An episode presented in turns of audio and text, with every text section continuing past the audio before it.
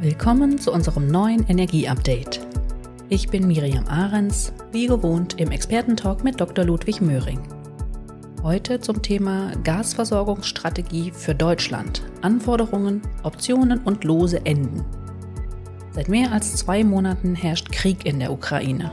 Deutschland und viele andere europäische Staaten arbeiten daran, die Erdgasversorgung zu stabilisieren und insbesondere daran, sie unabhängig von russischen Erdgaslieferungen zu machen. Wir wollen heute beleuchten, ob diese Unabhängigkeit tatsächlich zeitnah zu erreichen ist und welche Konsequenzen das hat. Wie schnell hilft uns LNG und welche Optionen haben wir eigentlich für mehr Produktion in Deutschland? Stichwort Schiefergas.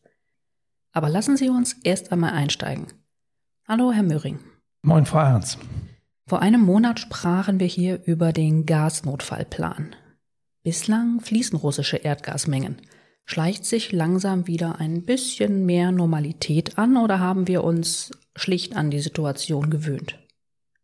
Ganz ehrlich, weder noch. Die alte Normalität ist Vergangenheit. Jetzt arbeiten wir an einer neuen Normalität mit Erdgas aus anderen globalen Quellen. Und das geht einfach nicht über Nacht. Von einer Gewöhnung kann man schon deshalb nicht sprechen, weil die hohen Preise für einen erheblichen wirtschaftlichen Druck sorgen. Und eine Abschwächung der Preise ist wirklich nicht absehbar. Im Gegenteil eigentlich. Ein Embargo oder eine Unterbrechung der Lieferungen durch die russischen Lieferanten bleiben realistische Szenarien. Wir müssen uns wappnen. Und das gilt zum Beispiel auch für die Befüllung der Speicher. Sollte kein russisches Erdgas geliefert werden, müssen wir damit rechnen, dass die angestrebten Speicherfüllstände nicht erreicht werden können, ob wir nun ein neues Gesetz für Mindestfüllstände haben oder nicht. Im kommenden Winter wäre also mit ernsten Engpässen zu rechnen, ganz abgesehen von weiteren Preissteigerungen. Der Gasnotfallplan bleibt relevant, leider muss man dazu sagen. Heißt das, dass die Maßnahmen der Bundesregierung nicht richtig greifen? Die Bundesregierung leistet aus meiner Sicht, was überhaupt nur möglich ist. Sie legt sich ganz klar fest auf einen Wandel in der Erdgasversorgungsstrategie, Unabhängigkeit von russischem Erdgas.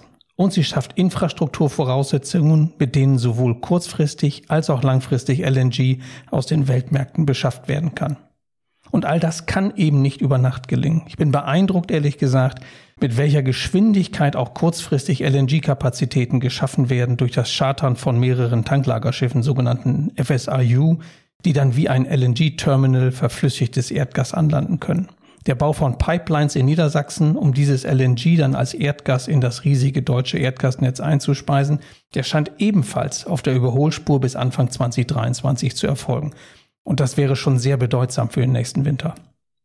Stichwort Unabhängigkeit von russischen Erdgasimporten. Was bedeutet aus Ihrer Sicht eigentlich Unabhängigkeit? Nullmenge aus Russland auf Dauer? Also wahre Unabhängigkeit, mal mit dem Anglizismus Real Independence, bedeutet für mich die Möglichkeit unserer Volkswirtschaft, die Versorgungssicherheit vollständig ohne russische Erdgasmengen sicherzustellen, und zwar kurz- und langfristig. Und zur Versorgungssicherheit gehört dann auch das begründete Vertrauen der Marktteilnehmer in den Fortbestand von Lieferungen und in das Funktionieren der Handelsmärkte. Und das gilt für Verbraucher wie für Gashändler. Unsicherheit ist ein Preistreiber. Wir erleben das gerade. Und aus Sicht der Gashändler ist wirkliche Unabhängigkeit sicherlich erst dann gegeben, wenn auch ohne die russischen Gaslieferungen hinreichend liquide Märkte gegeben sind. Und das wird erst dann der Fall sein, wenn die Preise an den Handelsmärkten sich verlässlich durch eine Vielzahl von Transaktionen zwischen im Wettbewerb stehenden Akteuren bilden. Sie ahnen, das wird sich nicht so einfach politisch verordnen lassen. Wie weit sind wir? Im Moment habe ich den Eindruck, es geht nur darum, Mengen für Europa bzw. Deutschland zu sichern. Neue LNG-Terminals, neue Leitungen, Speichermengen und all dies. Ja, das ist sicher richtig. Aber die Sicherung von Erdgasmolekülen muss auch im Vordergrund stehen zunächst. Ja, die Schaffung von LNG-Infrastruktur ist ein ganz zentraler Schritt, um die Voraussetzungen für wahre Unabhängigkeit herzustellen. Aber klar ist natürlich auch nicht, die, die Infrastruktur allein schafft noch nicht die notwendigen LNG-Mengen nach Deutschland. Die Beschaffung von LNG wird eine große Herausforderung. Der nun entstehende Bedarf aus Nordwesteuropa allein war so nicht erwartbar und der globale LNG-Markt wird sich darauf dann erst einmal einstellen müssen. Lassen Sie uns das mal konkreter machen. Immerhin hat Gazprom 2020 noch rund 80 Milliarden Kubikmeter nach Nordwesteuropa geliefert. Europa insgesamt hat mehr als 170 Milliarden Kubikmeter erhalten. Wie groß ist denn der globale LNG-Markt, der nun alles lösen soll? Ja, langfristig äh, bin ich sehr zuversichtlich, dass der globale LNG-Markt einen großen Beitrag leisten kann. Kurz- und mittelfristig müssen wir hingegen sicherlich realistisch bleiben. Der LNG-Markt lag 2020 weltweit knapp unter 500 Milliarden Kubikmeter. Einfach um das in Beziehung mal zu setzen. Der Weltmarkt insgesamt hatte rund 3800 Milliarden Kubikmeter, also nur ein Bruchteil. Nordwesteuropa selbst hat 2020 rund 50 Milliarden Kubikmeter LNG importiert, Europa insgesamt rund 115. Diese Zahlen zeigen, dass der nun entstehende Bedarf in Europa, wenn man russische Mengen ersetzen will, die Gewichte nachhaltig verschiebt. Und wenn da jetzt ein Großteil der bislang aus Russland kommenden Mengen zusätzlich als LNG nach Nordwesteuropa gelangen soll, dann machen wir uns nichts vor, wird das nur im Wettbewerb mit anderen LNG-Käufern gehen. Und das ist ein Wettbewerb innerhalb Europas. Erst recht ist es aber ein Wettbewerb insbesondere mit asiatischen Käufern, die auch auf LNG-Mengen in großem Umfang angewiesen sind. Wie schnell werden sich denn LNG-Mengen global überhaupt erhöhen lassen? Ja, das ist jetzt die ganz zentrale Frage meiner Ansicht nach. Sie gilt übrigens in einem wachsenden globalen LNG-Markt auch für die Erdgasverflüssigungsanlagen der Exporteure, aber auch für die LNG-Tanker, die für diese zusätzlichen Mengen benötigt werden. Was das Gas selbst angeht, kommen Untersuchungen von Experten zu dem Schluss, dass erst ab 2026 die global verfügbaren LNG-Mengen signifikant steigen werden. Bis dahin wird es nur vergleichsweise geringes Wachstum auf Basis schon getroffener Investitionsentscheidungen geben. Zusätzliche LNG-Mengen und LNG-Infrastruktur erfordern Zeit. Was wir bei den deutschen LNG-Terminals sehen, nämlich auch die werden nicht über Nacht gebaut werden können. Das spiegelt sich eben auch im vorgelagerten System wieder. Übrigens ist Europas Position dabei auch nicht einfach für die Investoren, die globalen, nachzuvollziehen. Wir brauchen aktuell große Mengen zusätzliches LNG. Gleichzeitig ist angestrebt, den Bedarf an Erdgas schon aus Klimaschutzgründen zu senken. Das ergibt eine spannende Dynamik für alle Marktteilnehmer. Und aus Sicht der Investoren stellen sich einige Fragen, was die Langfristigkeit der Investitionen angeht. Wird diese wahre Unabhängigkeit dann auch zu den alten Gaspreisen führen können oder müssen wir befürchten, auf dem aktuellen hohen Preisniveau zu bleiben? Ja, ich bin hier sicherlich nicht das, das Preise-Orakel. Ähm, das Preisniveau auf den Commodity-Märkten und Gasmarkt ist ein klassischer Commodity-Markt, wird durch Angebot und Nachfrage bestimmt und wie wir gerade erleben, auch von den Erwartungen der Marktteilnehmer in die weitere Entwicklung. Jetzt wächst die Rolle von LNG, das weltweit gehandelt wird und das wird Konsequenzen haben für den globalen Erdgasmarkt. Aber der Erdgasmarkt hat die Möglichkeit, im Laufe der Zeit für ausreichende Erdgasmengen zu sorgen. Solange das nicht der Fall ist, werden wir allerdings einen Verkäufermarkt haben. Und das heißt, es gibt keine Verkäufer, die in großem Umfang überschüssige Mengen in den Markt drücken würden, die dann wiederum die Preise senken. Pipeline-Gas aus Russland hat in Europa viele Jahre diese Rolle gespielt. Nicht? Dieses Gas wird aber jetzt ersetzt durch globales LNG aus Ländern, bei denen in vielen Fällen sehr viel höhere Gesamtkosten vorliegen.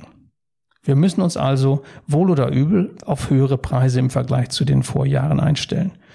Das muss nicht heißen, dass die Preise auf dem aktuell exorbitant hohen Niveau bleiben werden.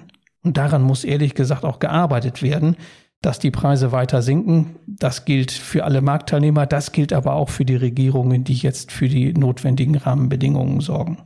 Aus Sicht der Gasversorgung heißt es, wir müssen mehr Erdgas mobilisieren.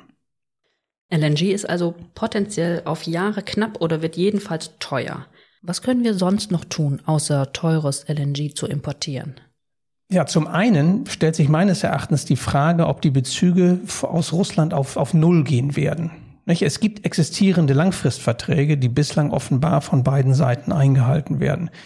Wie sich das entwickelt, das, das, hängt ohne Zweifel auch an den geopolitischen Entwicklungen oder nicht zuletzt an den geopolitischen Entwicklungen. Ich will hier nicht spekulieren. Zum anderen müssen wir die Optionen der heimischen europäischen Förderung ausnutzen. Unsere Nachbarn machen es uns vor. Insbesondere Norwegen und die Niederlande haben relevantes Potenzial. Kurzfristig und langfristig. Auch das Vereinigte Königreich unternimmt Anstrengungen, die Produktion auf dem aktuellen Niveau zu halten. Und zuletzt hat auch die dänische Regierung angekündigt, die Erdgasproduktion in der Nordsee hochzufahren. Gerade und ausdrücklich um russische Importe zu vermeiden. Das halte ich für eine sehr geradlinige und pragmatische Vorgehensweise. In Deutschland kommt auch Bewegung in die Debatte nach mehr heimischer Förderung. Ein holländischer Erdgasproduzent scheint nun doch die Genehmigung zu bekommen, ein Erdgasfeld in der Nordsee zu erschließen, das zum Teil auch in Deutschland liegt. Vor einem Jahr schien das politisch noch völlig ausgeschlossen. Wie bewerten Sie diese Dynamik? Deutschland ist im selben Boot wie die europäischen Nachbarn. Wie auch diese müssen wir die Optionen für die heimische Förderung ergreifen. Und das Projekt äh, hat nun auch die politische Unterstützung in Deutschland erfahren, die es meiner Ansicht nach schon lange verdient.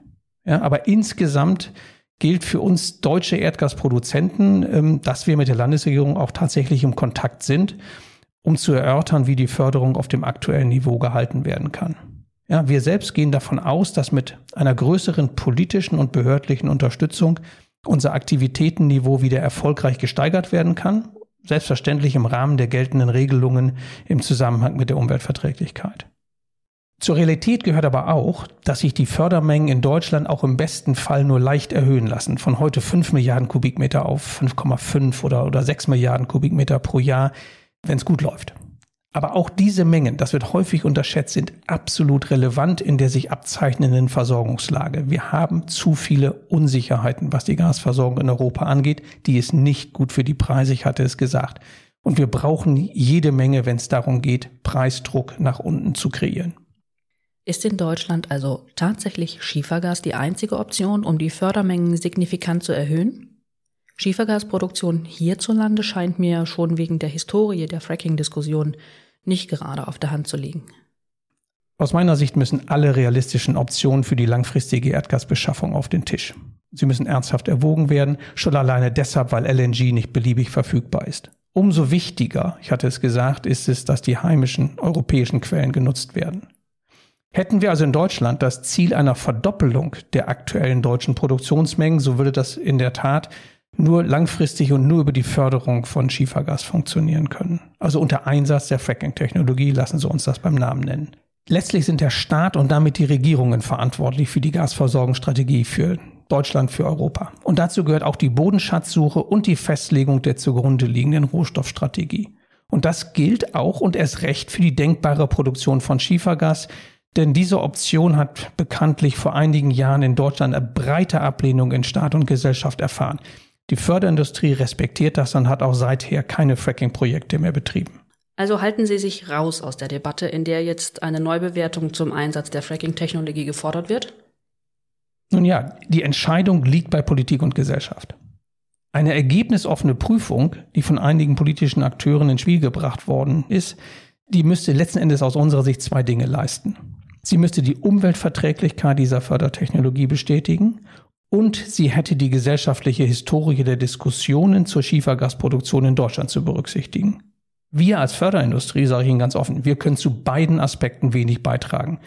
Eine Versachlichung der Debatte wäre nach unserer Einschätzung ein wichtiger erster Schritt im Rahmen der erforderlichen Diskussion um die Rohstoffstrategie. Die Fakten hierzu liegen auf dem Tisch und die Expertenkommission Fracking, die ist ja seinerzeit von der Bundesregierung eingesetzt worden, die hat ihre Arbeit gemacht. Es liegt aus meiner Sicht in der Verantwortung der Regierungen, eine robuste Rohstoffstrategie zu entwickeln, die den Anforderungen einer langfristig sicheren und bezahlbaren Gasversorgung genügt.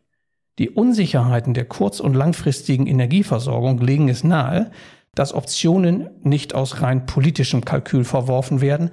Das würde zu Lasten der Bürger gehen, die auf Versorgungssicherheit und Bezahlbarkeit angewiesen sind. Danke, Herr Möhring. Ihnen, liebe Hörer, danken wir für Ihr Interesse und Feedback zur aktuellen Folge. Empfehlen Sie das Energie-Update gerne weiter. Wir verabschieden uns bis zum nächsten Mal im Juni.